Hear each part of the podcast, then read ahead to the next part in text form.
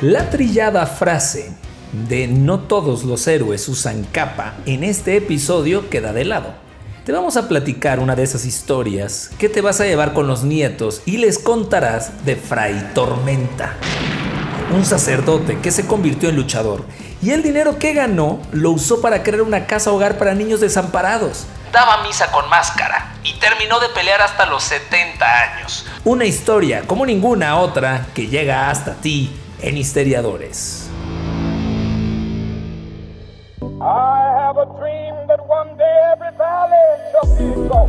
Bienvenido, ya estás escuchando Histeriadores, un espacio donde platicaremos de historia, pero te contaremos las cosas como realmente pasaron y no como aparecen en tu libro de texto gratuito, conducido por Daro Carrillo y Feror Casitas.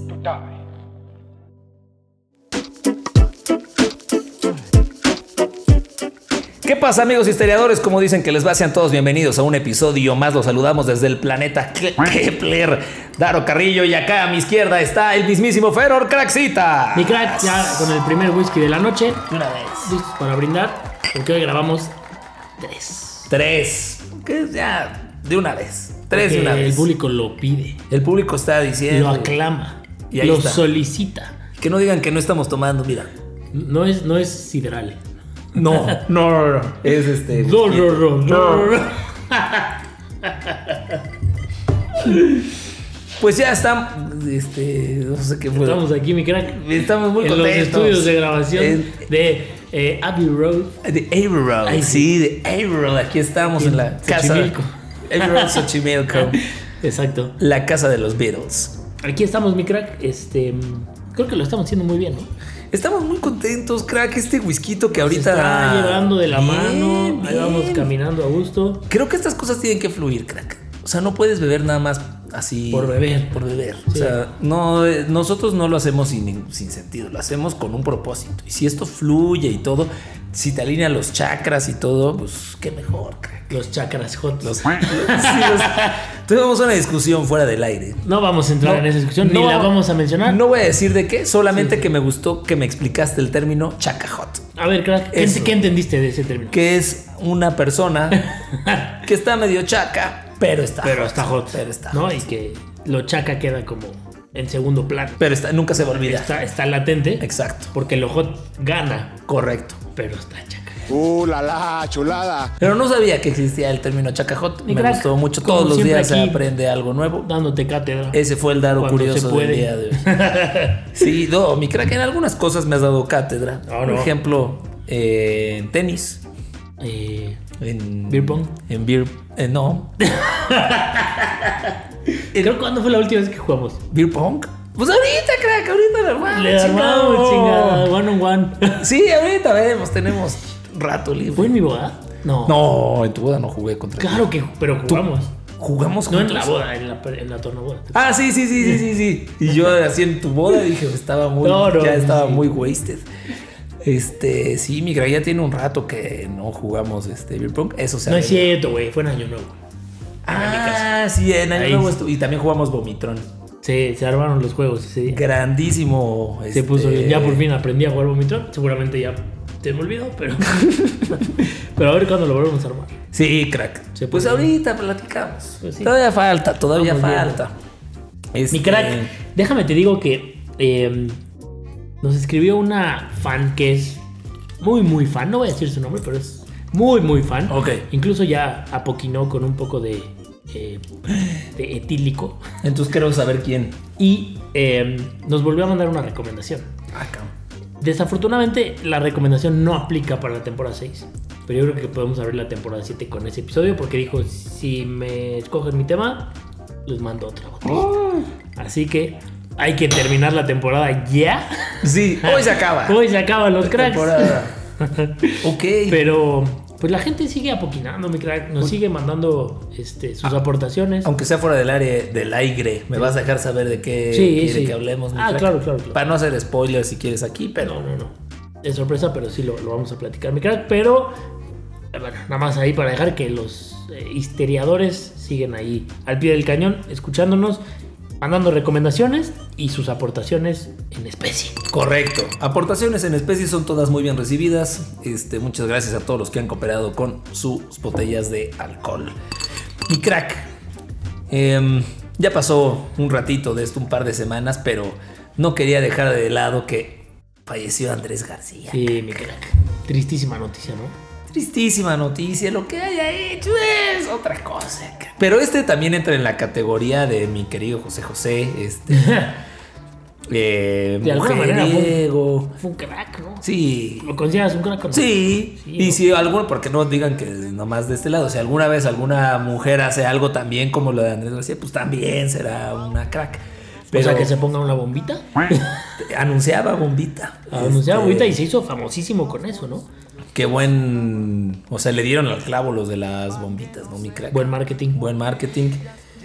El señor Andrés García, que ya después te das cuenta, y sí, cuando tú y yo lo vimos en la tele, pues ya estaba viejito, cabrón. O sea, no, ya no se o veía sea, chavo. Vi, historias y videos de él hace, o sea, de, de- de hace pocas semanas y ya. No, no, espérame, yo hablo de cuando tú y yo lo pero, conocimos pero de, yo no. Yo hablo de, de ahorita. No, sí estaba, ya estaba chupado. ya andaba, ya andaba malito de Ya su estaba, salud. Ya andaba malo, ma- 80 años. Sí. Este Fue padrino de Luis Miguel, eso es importantísimo. Ah, Él fue padrino no me de Luis Miguel, o sea, fue uno de los principales promotores. Hay un video que también, igual se los vamos a compartir, donde. ¿Te acuerdas? ¿Viste la serie de Luis Miguel? Sí, ¿Te acuerdas que en un programa cuando él era muy chico canta una canción que se llama La Malagueña? sí. Bueno, hay un video donde sale Andrés García presentándolo ese día. De aquí les traigo un güey que va a revolucionar, que tiene una super voz, que tiene un super charm, no sé qué. Luis Miguel. Y sale así como Luis Miguel adorándolo, así de este es mi tío y no sé qué. Te amo. Y fue padrino de Luis Miguel. Entre otras muchas cosas, ¿no? Pero Pues el Aquí buen Andrés García. Luis Mi. Y además se nos murió Chabelo, crack, que también creo que no lo habíamos mencionado. O sea, no puede ser. Nada más los dejamos unos días y mira lo que pasa, crack. Sí, carajo. Pero En fin, pues el buen Andrés García, que la este, de la época dorada del cine, estaba muy galán, estaba muy rostro, esa es la verdad. Sí. En su época Nobel, sí, este, pues puta, salió con, con prácticamente todo mundo, crack. Antes no se murió de otra cosa, o sea, sí, aguantó hasta los 80. aguantó. Pero, Sí, sí, en fin, el buen Andrés García. Pues ya, está en el otro plano, mi crack. La vida te da sorpresa, sorpresa te da la vida, ay Dios. La vida te da sorpresa, sorpresa. Pero el que todavía no está en otro plano, sigue, sigue vivito y coleando, es ni más ni menos que Fray Tormenta, crack. Me puede de felicidad esta historia. Está increíble, está espectacular, da un giro que no se esperan y yo creo que es ese tipo de historias que no son las comunes. Sí. ¿no? Yo nunca había escuchado algo de este estilo, me da muchísimo orgullo que sea en México, Sí. ¿no? Eh, y bueno, pues vámonos de lleno si estás de acuerdo, mi crack. De una vez, mi- pero primero salud, porque Salud, no mi puedo, crack. así se me seca la garganta. Sí, vas atrasadón, ¿eh? Pero bueno. Voy a hacer güey tantito para que me, No te te preocupes, pongas al corriente. Pero bueno, pues ahí les va la de Fray Tormenta. ¿Cuántas vidas puede cubrir un hombre, mi crack? Él dice que en realidad solo una, pero tras esa sotana se esconde el cura, el visionario, el delincuente y uno de los personajes más conocidos de la lucha libre mexicana, nada más y nada menos que Fray Tormenta. Sergio Gutiérrez, nacido en 1954, año en el que se eh, denominó el día más aburrido de la historia. ¿Qué tal? Sí, sí, sí, sí, sí, sí, sí, sí. Fue hijo de un carbonero del estado de Hidalgo. Creció en la Ciudad de México, es el segundo más joven de entre 17 hermanos y descubrió la droga muy pronto. Él decía, comencé con 11 o 12 años. En este país la droga siempre ha estado muy presente desde el peyote con los aztecas al asunto que hay ahora con la cocaína.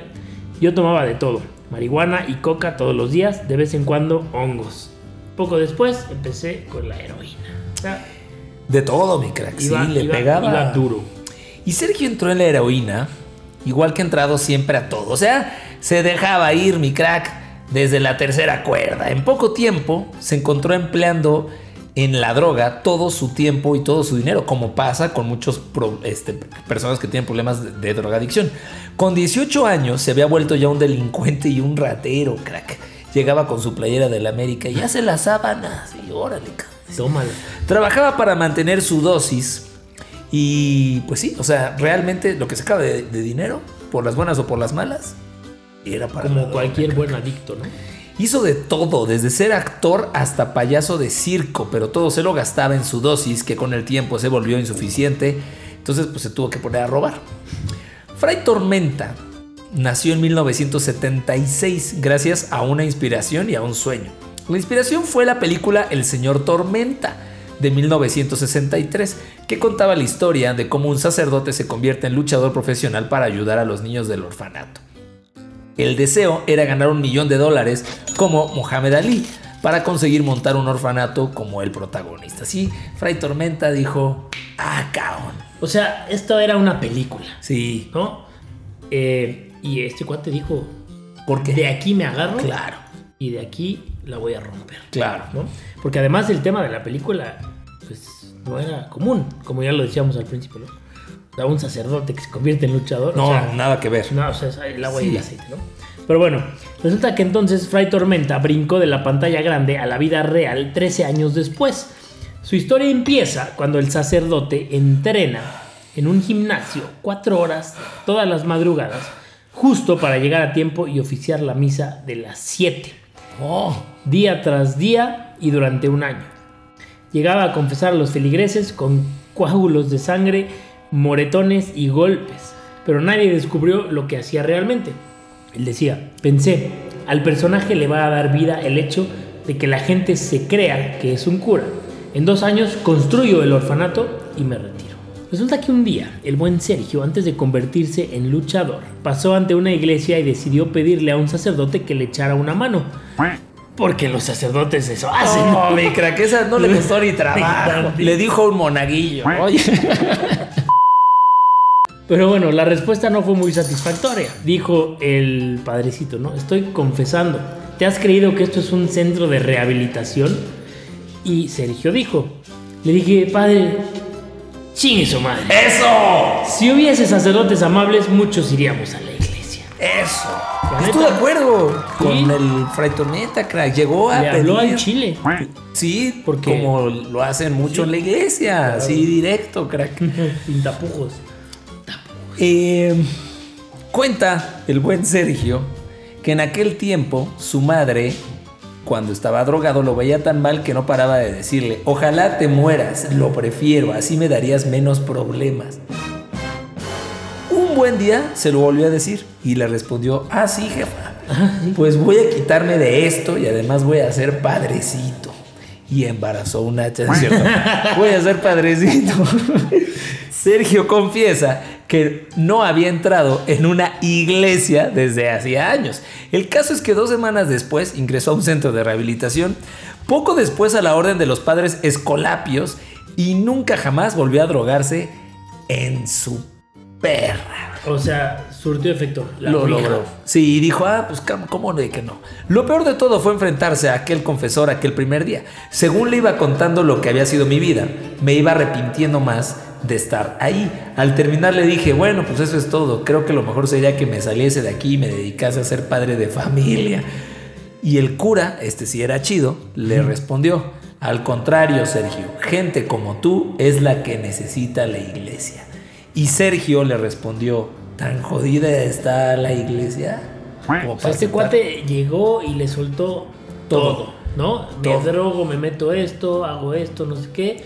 Y. Y soy ya ahora quiero pecador, ser, ¿no? ya quiero estar del bando de los buenos. Y a Sergio se le hacía como muy.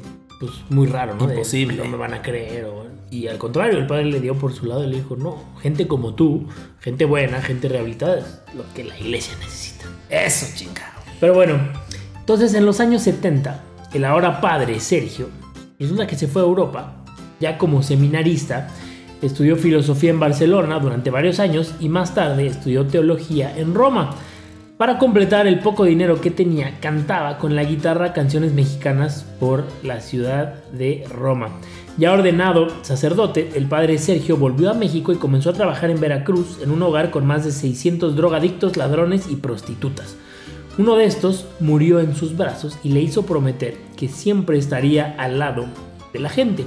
Ahí fue cuando surgió la idea de construir el hogar para niños. No sé por qué suspiré, crack. Te, te entró el Me- sentimiento. me llegó el puro sentimiento, eh. crack.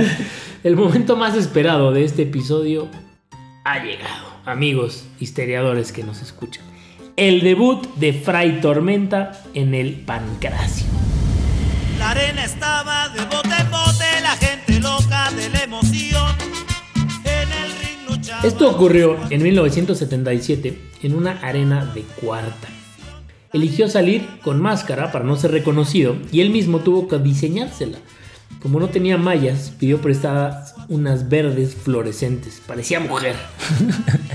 Por aquel primer combate ganó nada más que 15 dólares. El millón, pues todavía quedaba un poquito lejos, pero no se rindió. Él decía, empecé a luchar de pueblo en pueblo y pronto mucha gente comenzó a conocerme. Fray Tormenta tiene muchas máscaras guardadas, como tiene recuerdos, pero hay una a la que le tiene un cariño particular. Dice, esta máscara era diferente porque dentro llevaba una tela metálica y la traían al principio desde Japón. Esta es la primera y la más valiosa. Espero que cuando haga falta la vendan y utilicen el dinero para enterrarme. Era la tela de Huircrack. Es una tela metálica muy, muy delgadita. No la conozco. No, te estoy diciendo. ¿Es- estoy era delgadita? Sí, sí, sí. Ah, ok. ok. Delgadita, pero muy larga. Eh, máscara contra máscara, cabellera contra cabellera, máscara contra cabellera. En la lucha libre mexicana, pues es frecuentes estos encuentros, ¿no? Crack, en donde los, los combates apuestan eh, o se ven apostadas las máscaras o cabelleras si es que llevan el pelo largo. El perdedor no puede volver a utilizar ninguna de ellas nunca más, expuestos a presentar abierta su identidad para siempre. A lo largo de su carrera, Fray Tormenta calcula que se habrá jugado su máscara 32 veces. caca. O sea, y es que es el tema. Pierdes la máscara, te la quitas para siempre. Pierdes la cabellera, Pero no te la puedes dejar para No. siempre. Exacto. ¿Tú serías este, de los rudos o de los técnicos, caca? De los técnicos, yo creo. ¿Sí? Sí, soy menos rudo. Está bien. Soy más técnico. Eres más técnico. sí, yo creo que yo soy más como rudo. Sí, O sea, sí, yo sí. te volteas y pinche sillazo y pico los ojos y, o sea... Sí, sí, sí. Yo sí, te sí. pondría la mano aquí. la- Sí, porque eres técnico. Ahí está. Pero bueno, irónicamente, Fray Tormenta llega a las arenas grandes cuando el Consejo Nacional de Lucha Libre descubre su verdadera identidad.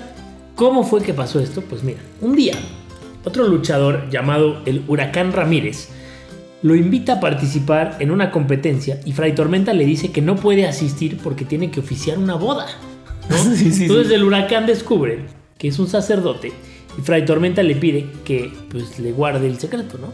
Sin embargo, el huracán Ramírez se invitó solo a aquella boda y de esta forma, pues todos terminaron enterándose de que él era un sacerdote. Porque llegó con su máscara. ¿y Imagínate, así los declaro marido y mujer, Y, sí, sí, correcto. ¿no? Comenzó a ganar atención mediática y asimismo múltiples donaciones, ya que anteriormente pues no había revelado esa información porque consideraba que ninguna persona lo iba a tomar pues con la seriedad que se debía, ¿no? Él decía, al principio me dio miedo que descubriesen quién era yo, pero después entré en la primera línea de luchadoras y en poco tiempo me mandaron a hacer exhibiciones fuera. Japón, Canadá, Estados Unidos. Fray Tormenta no paró de viajar todos estos años. Comenzó a utilizar una capucha color dorado con rojo carmesí. El amarillo representa la viveza que se debe tener en el ring y el rojo la sangre que debe derramarse por la casa del hogar. Eso. El rojo carmesí de mi buen Bob Ross. Spoiler alert. Spoiler alert. Su fama entonces empezó a elevarse. Las peleas llegaron con más frecuencia hasta 1991, cuando un grupo de franceses filmaron su vida en una película protagonizada por Jean Reno Lehomme a un Mask Duo. No, man. no. No, vámonos, mi crack se va a graduar. El hombre de la máscara de oro.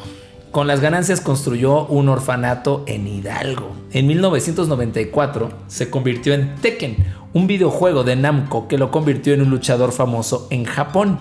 Para 2002, los ecuatorianos crearon la película Un titán en el ring y en 2006 Jared Hess creó Nacho Libre, cuyas ganancias las donó Fray Tormenta a otro orfanatorio en Texcoco. O sea, no. O sea, esta película de Jack Black, Nacho Correcto. Libre, o sea, las ganancias que le dieron a eh, Don Sergio Correcto.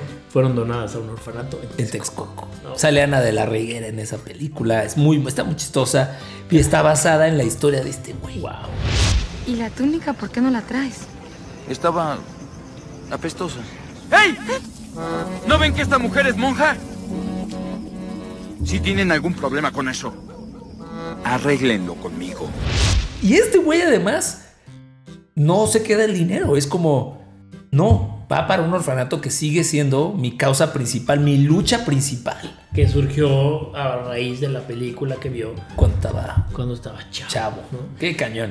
Bueno, el padre Sergio enumera a quienes han pasado por el gran logro de su vida, el hogar refugio, los cachorros de Fray Tormenta, huérfanos, niños de la calle, drogadictos, más de 2.000 niños bajo su resguardo en 40 años a los que consiguió escolarizar y ayudarles a buscar una profesión. Tres médicos, 23 programadores de informática, incluso 5 o 6 luchadores. El elegido, Rostro Infernal, El Chacal, Fray Tormenta Jr. e incluso ni más ni menos que Místico. Que el, ese pinche místico me revienta la... Se me hace fenomenal.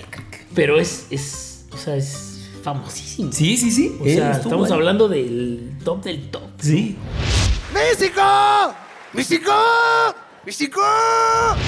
Y ahorita que dijiste el chacal, se hubiera llamado el chacajot. Chacal Hot. El chacalhot.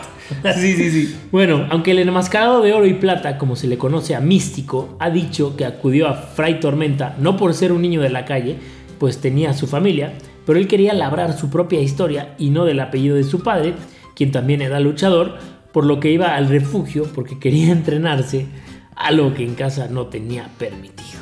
Wow. Estuvo ahí, pinche místico entrenando y que Fray Tormenta le fue diciendo que pex. Iba a ser mi discípulo, le dijo. Sí. El niño Tormenta, que en realidad se llama Napo, estudia para abogado y tiene 21 años. Es el último de los cachorros que aún queda en el hogar. Cuando se pone la máscara se convierte en el ayudante de Fray Tormenta, o sea, en el monaguillo de Fray Tormenta, y lucha junto a él dispuesto a continuar la saga.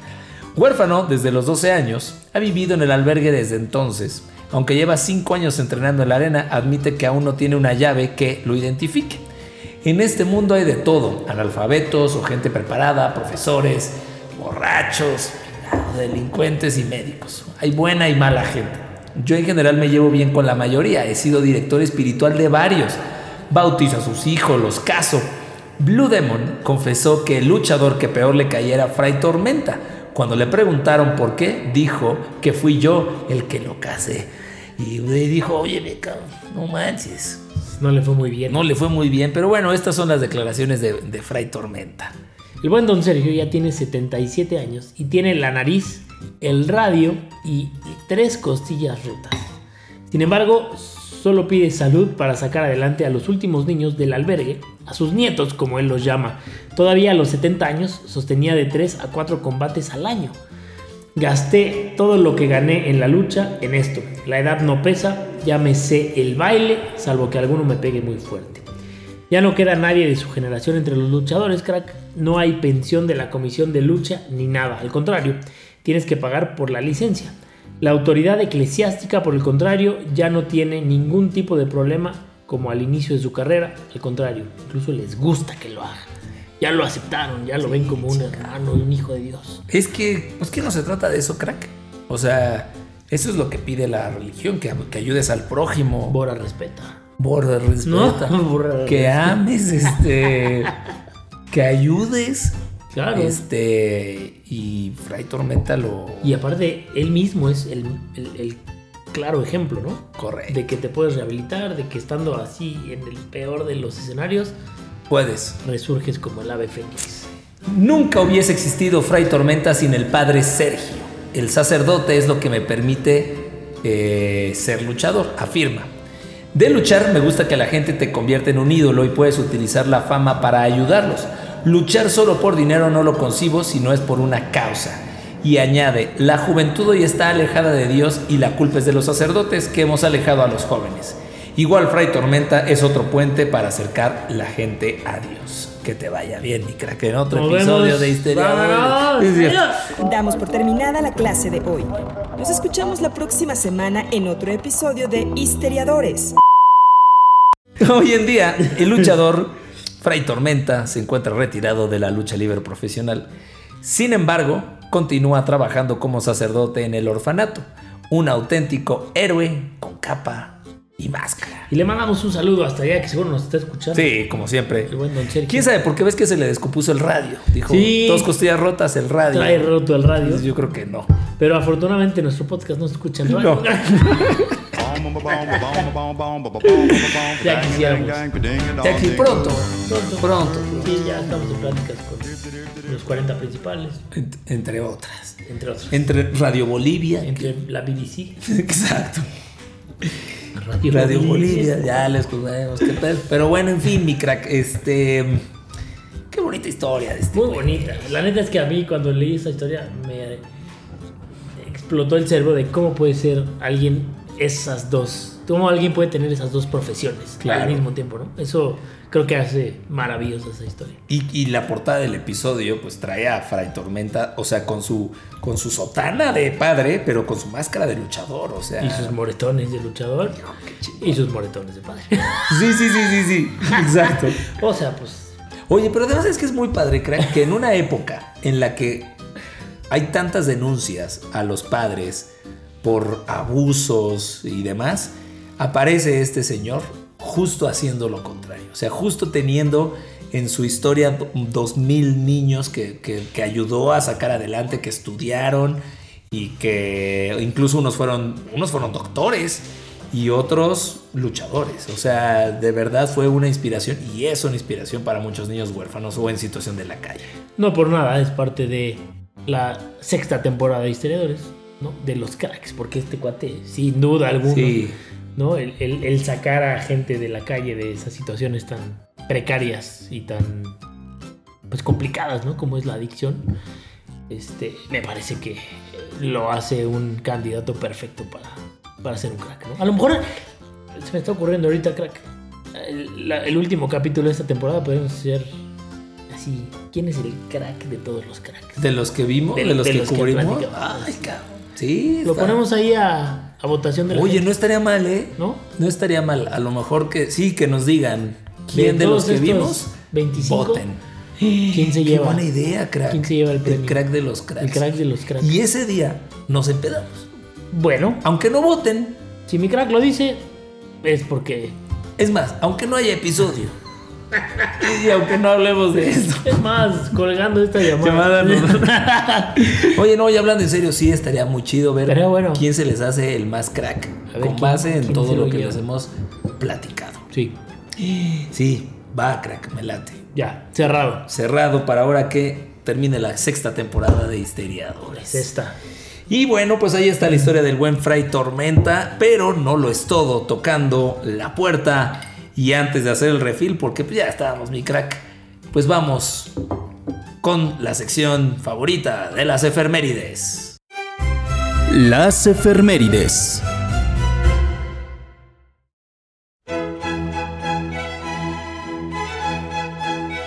Bueno, pues ahí les van las efemérides, crack. Resulta que un 18 de abril, pero de 1955. ¿1800? No, 1900. 1955. Muere el físico alemán de origen judío No. Albert Einstein. Chas. Tan polémico como brillante. Es correcto, mi crack. Es considerado, como bien sabrán todos, como el científico más importante del siglo XX. Entre otras muchas cosas, adquirió fama y renombre gracias a su famosa e innovadora teoría de la relatividad. Y ahí les va un poquito de lo que fue su muerte y qué pasó después de la muerte, que es interesantísimo. Resulta que en la mañana del 17 de abril de 1955, Einstein fue ingresado al hospital, a pesar de que él no estaba muy de acuerdo, después de que lo examinaran y comprobaran que se trataba de una hemorragia interna provocada por la rotura de un aneurisma de aorta abdominal. Suena, suena, Suena bad, suena bad news, crack. Sí. Del cual ya había sido operado en 1948, es decir, siete años antes, ¿no? Y los médicos le aconsejaron que se sometiera a otra operación. Pero él se negó rotundamente.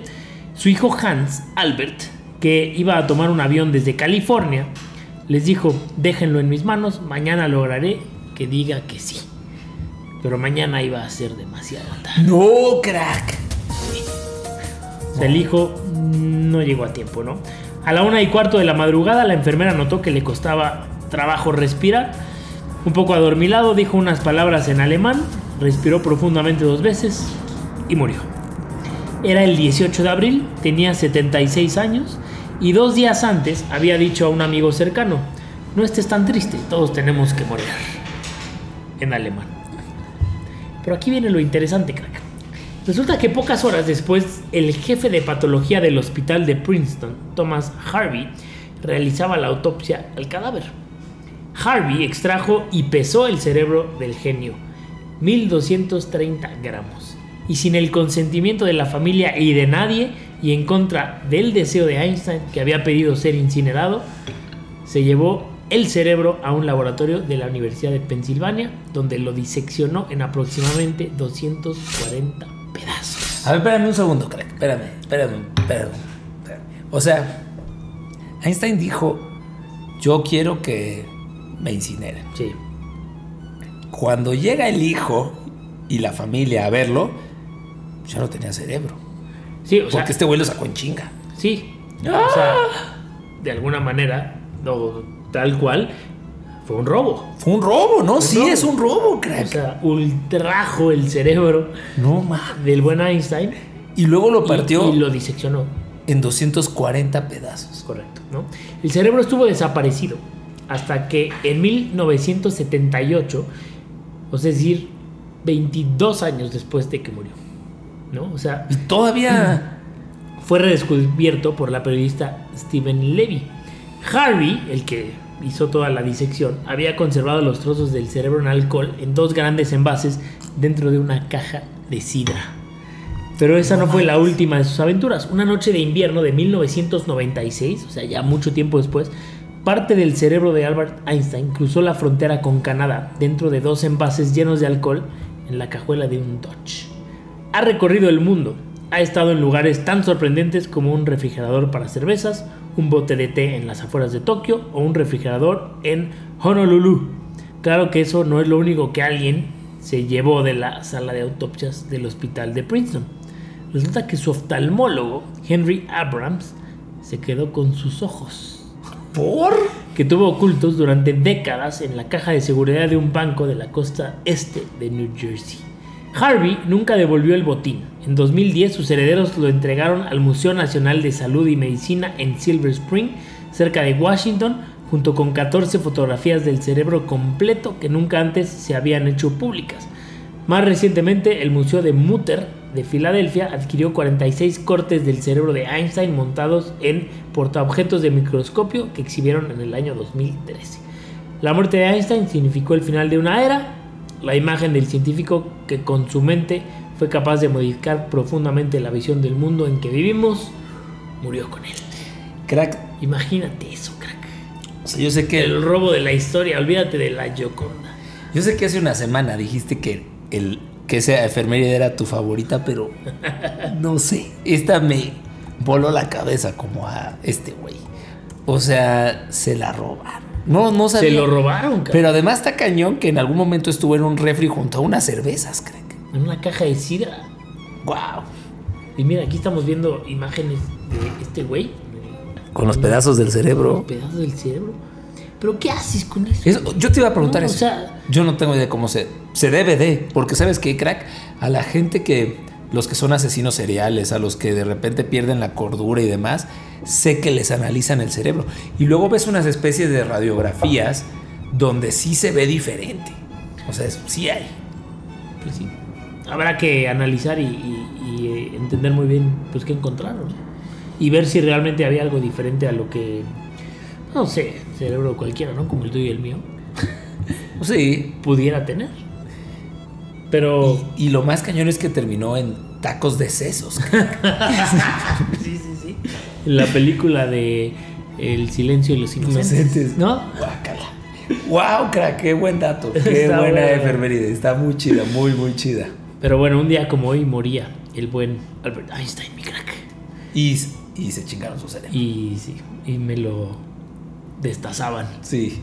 Pero bueno, pues ahí está la enfermería del día de hoy y vámonos de lleno, mi crack, con tu sección El Daro Curioso. El Daro Curioso.